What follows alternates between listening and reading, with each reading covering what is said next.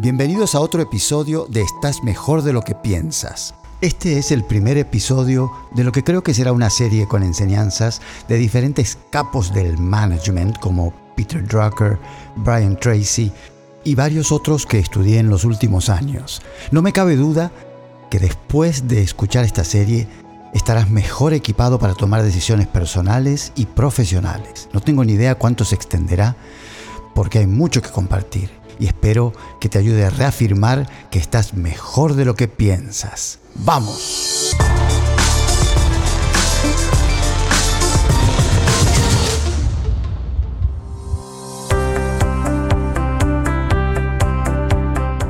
Viene al caso compartir algunos o muchos conceptos prácticos y tácticos para la vida profesional y empresarial, porque sin una ejecución práctica, ya sea en tu vida dentro de una empresa o con tu propio negocio, si eres emprendedor, emprendedora, o incluso para tomar una decisión si estás estudiando y empezando a armar ideas para lo que vas a hacer en tu vida.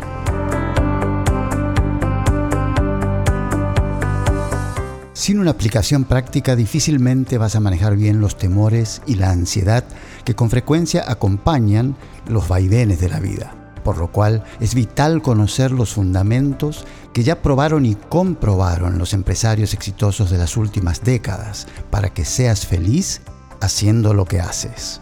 Es decir, para ser feliz y gozar de bienestar hay que ser práctico, y tomar buenas decisiones que sean coherentes con quién eres, lo que te gusta, lo que sabes hacer bien o mejor, lo que haces bien naturalmente, lo que te apasiona y todo eso se tiene que convertir en una fuente de ingresos que te permitan pagar las cuentas y vivir en paz. Lo digo por experiencia propia, porque durante unos años, varios, después de perder mi trabajo de décadas, me desorienté a tal punto que lo que para mí había sido paz serenidad, satisfacción y una vida con propósito, de pronto se convirtió en un difícil recorrido en el que me desmoroné. Y entre otras cosas, aprendí el valor de desarrollar las habilidades necesarias para salir a flote internamente, para conquistar los objetivos que hoy, gracias a Dios, puedo disfrutar. No me quiero ir por las ramas, pero me pareció importante crear ese contexto. Para vivir feliz hay que ser práctico. No se vive de puros sueños y pasión, aunque obviamente sí nos impulsan. Con las pautas que te voy a compartir, le puedes poner tren de aterrizaje a tus sueños y tus aspiraciones, para que te den la satisfacción y la felicidad que te mereces. A la edad que sea, ¿eh? Y bueno, si puedes empezar antes que después, mucho, mucho mejor. Y ahora sí al grano. El padre de la gestión empresarial moderno, el profesor y consultor austríaco Peter Drucker, fue uno de los pensadores más importantes del siglo XX y está entre los más influyentes de la historia en el ámbito de los negocios. El legado que dejó es abundante. Su trabajo está plagado de ideas, conceptos y frases que nunca antes nadie se había atrevido a formular. Si estás empezando tu propio negocio o si te ascendieron en la empresa y tienes más responsabilidades e incluso algunas nuevas, toma en cuenta estos conceptos porque son piedras fundamentales para el éxito de una empresa. Y repito, el éxito de una empresa desde mi punto de vista tiene un propósito primordial, brindar felicidad, satisfacción, abundancia, soluciones y buen servicio. Y felicidad está primero en la lista no por accidente, está primero muy intencionalmente. El objetivo central de esta serie es brindarte recursos que estén a tu alcance o que puedas desarrollar, que espero que te sirvan para ser felizmente productivo en tu vida personal y profesional. Tomando en cuenta los conceptos de este episodio, puedes identificar tus fortalezas y retos, potenciar la innovación, aceptar y atender las sugerencias de tus consumidores, identificar tendencias y oportunidades más allá de la organización, impulsar cambios planificados que se adapten a las necesidades actuales y obtener mejores resultados.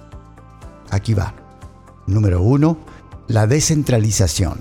Drucker fue de los primeros que habló de la necesidad de descentralizar la toma de decisiones en las empresas. En su opinión, esta cuestión es fundamental para el crecimiento y el fortalecimiento de las compañías. Los grupos pequeños son más conscientes de su importancia y de su aporte a los objetivos globales de una organización. En su opinión, la mejor estructura no garantiza los resultados ni el rendimiento, pero la estructura equivocada es garantía de fracaso. Número 2. Establecer objetivos.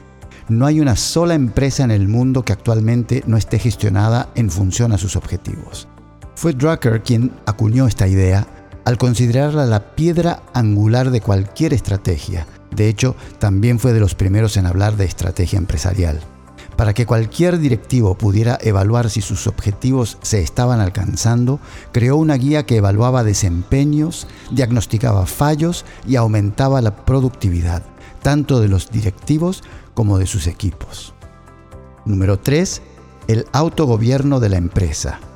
Esta es quizás una de las ideas más revolucionarias de Drucker, ya que aboga por dejar parte de la gestión de las empresas en manos de sus propios empleados y equipos de trabajo. En concreto, Drucker propone que los trabajadores deben asumir responsabilidades propias de la dirección empresarial en, por ejemplo, la estructuración del trabajo, la distribución de las tareas más importantes y cuestiones propias del día a día, así como las vacaciones, los turnos o los beneficios. Número 4. Enfocarse en las oportunidades. Una idea muy vigente, sobre todo con el aumento en las comunicaciones globales. Pero en su momento esta idea marcó un antes y un después cuando fue pronunciada por Drucker de esta manera. En los momentos de dificultad lo más importante no son los problemas, sino las oportunidades. Vaya que se habrá cobrado vida este concepto a partir de marzo de 2020. Las empresas se deben enfocar en las oportunidades, porque son las que permiten que las organizaciones crezcan y se desarrollen. Solía decir, si la empresa está teniendo éxito, quiere decir que alguien tomó alguna vez una decisión valiente. Número 5. El valor de los recursos humanos. Drucker se definió a sí mismo como un ecologista social porque demostró interés y compromiso con el entorno de las personas. Entre otras cosas, consideraba que los miembros del equipo de la empresa eran una inversión y no un costo, como lo sería una simple máquina algo que hoy está mucho más arraigado y aceptado, pero que generó un enorme revuelo en un contexto intelectual dominado por las teorías mecanicistas en su momento. Hoy en día esta idea maduró mucho y le vamos a sacar buen jugo a este concepto, porque las habilidades blandas que ayudan a los líderes a conocer y cuidar bien a su gente son las que marcan la diferencia entre las empresas exitosas y las que se caen. Número 6. La importancia del conocimiento. El pensador vienés predijo la sociedad del conocimiento varias décadas antes de su nacimiento. El protagonista de esa nueva sociedad sería el trabajador del conocimiento, caracterizado por su capacidad de innovar y su espíritu emprendedor. Este profesional transformaría el mundo y la economía, cuyo principal recurso a partir de entonces ya no sería el capital, sino el conocimiento. Número 7. La eficacia del CEO.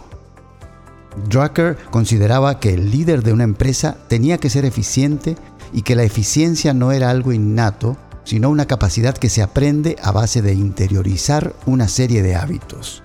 Concretamente, el CEO eficiente es el que sabe controlar su tiempo, dirigir sus esfuerzos hacia resultados previamente establecidos, construir con todas sus fuerzas y las de quienes le rodean, priorizar su trabajo en unas pocas áreas y tomar decisiones eficaces. Número 8. El cliente sabe más que nosotros. La frase el cliente siempre tiene la razón suena bien, pero son meras palabras lindas si no se lleva a la práctica. Eso fue lo que hizo Drucker cuando consideró que los consumidores son más listos que las empresas y no necesitan que se les diga lo que tienen que hacer. Más bien, hoy más que nunca, la labor de las organizaciones debería consistir en orientar y acompañar a los clientes para que no se les haga difícil hacer lo que quieren hacer. Número 9. La capacidad de las empresas de gestionar cambios. Esta es otra idea muy actual que en cierto modo tiene su origen en la filosofía de Drucker.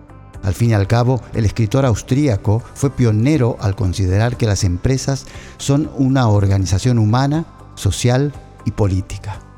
y también anticipó que las organizaciones terminarían convirtiéndose en el principio integrador de la sociedad. Esto ha madurado muchísimo con la globalización y más aún en la era digital desde la aparición de la Internet.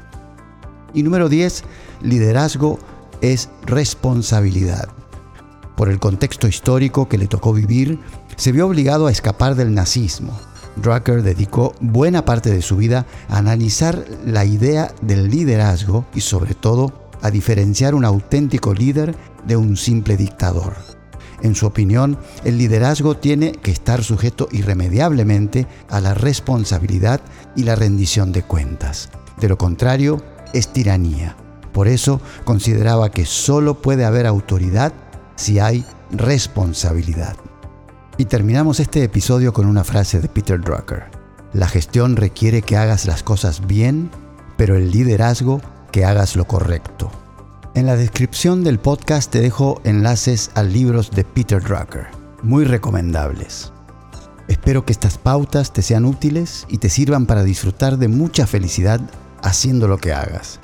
Hasta el próximo episodio. Sígueme en las redes arroba Rodi Correa con Y o arroba Rodi Correa Ávila. Nos vemos. Chao.